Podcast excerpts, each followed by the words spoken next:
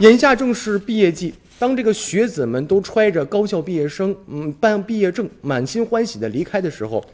或许啊，他们没有意识到，可能现在不是真正毕业。你需要掏钱在全国高等学校学生信息咨询与就业指导中心主办的学信网上做一个认证，通过认证以后，这个毕业证才是可以使用的。那近日呢，负责人就表示回应说，七月一号起，二零零二年以后的学历证书啊，可网上免费申请学历在线的一个验证报告及电子认证报告。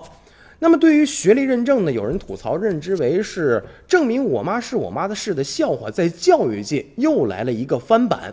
严格来说呢，这是一种误读。近年来，各种野鸡大学层出不穷，学历造假现象屡禁不止。而且有一个数据统计显示，一些地方的高校学历造假的比例高达百分之二十三。在如此的背景之下，开展学历认证是相当有必要的，可以有效防范和打击弄虚作假的行为，保障获得真学历的人群有合法的自我的权利。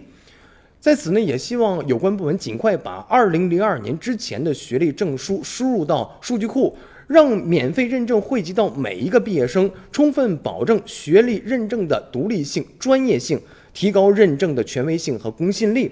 为毕业生和用人单位提供规范化、人性化的学历认证服务，真正把学历认证这个好事儿办得越来越好。